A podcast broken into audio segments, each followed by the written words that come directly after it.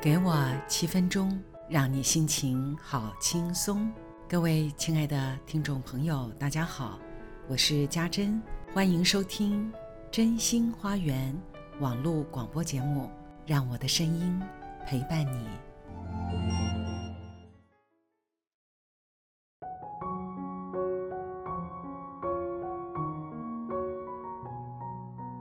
放在冷冻库的食物。要吃之前，必须先拿出来解冻。我通常都是前一天放在冷藏中，第二天就可以完全解冻了。但也有些食物冻太久了，放了一整晚，冰霜依然包覆着食物，虽然有一点点软化，但是假如心急，就只好用微波加速解冻了。许多人的感受，就像放到冷冻库多年，最后渐渐地冰封了一整个心，怎么化都化不开，相当的坚硬。问题是，可能连自己都没有觉察，自我用着勇敢、坚强、忍耐、沉默，防卫着内心的情感和感受。绝不能够让他们露出一点口风。内心不是没有冲动的，也不是不想说，但很懊恼的是，往往在紧要关头，就是说不出一句话来，说不出一句心底的真心话，结果让自己懊悔，让对方抓狂，误解越来越深了。有一位因为指挥先生倒车，却被夹伤自己右手的个案，整只手肿得跟包子一样，不能动弹。还好骨头没有碎，但是因为痛极了，忍不住泪水奔流。一个多月来，除了可以理直气壮不再煮饭做家事，也会时常忍不住的。想跟先生讨爱，要他帮忙。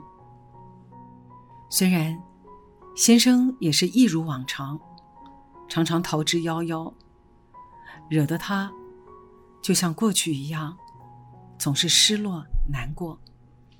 但是疼痛的确让他的心渐渐解冻了一点，会开口求助了。但是啊。这就像冷冻太久的食物，不是一时片刻可以化解的。深埋在心底的疼痛、伤痛，若没有被发现、被抚慰，在面对被拒绝、得不到安慰的自己，可能会更加的悲伤、更失落。多年来，他要求自己撑住整个家，力求工作的表现。但同时，他必须花更大的力气撑住自己，不能够崩溃的坚强。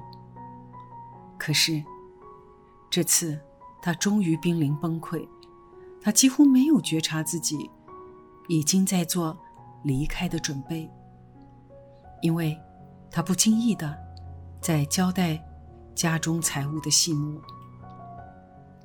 我认识他多年了。他一向表现得坚强果决，而凡事亲力亲为，掌控家中大小的事情，还包括要照顾一个常年有躁郁症的弟弟。他时常闯祸，进出医院，只因为妈妈过世了，交代他一定要照顾这个弟弟。这呀，就有如紧箍咒一样的锁住了他的自由。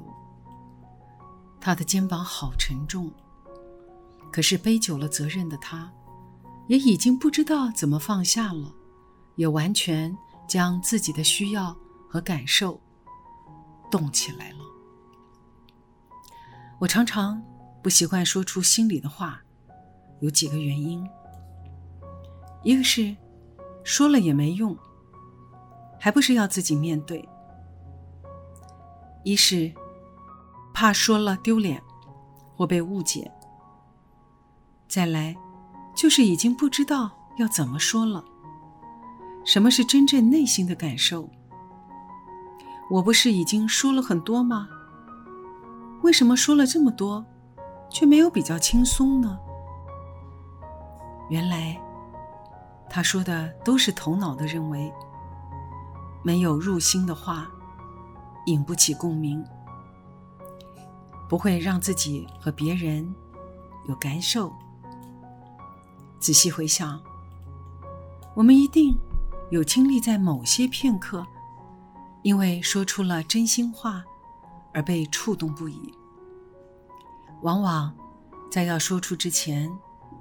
眼泪就已经在打转了，甚至口气哽咽，心跳加速，四肢颤抖。